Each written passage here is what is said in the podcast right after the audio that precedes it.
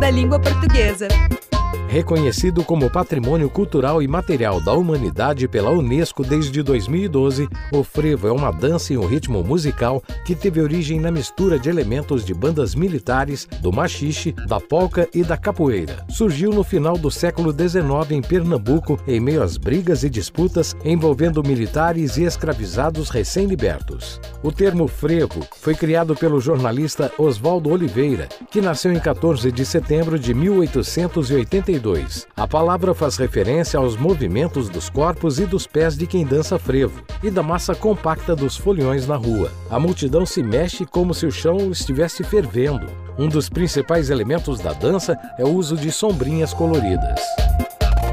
Para mais informações, acesse museudalinguaportuguesa.org.br. Apoio CBN.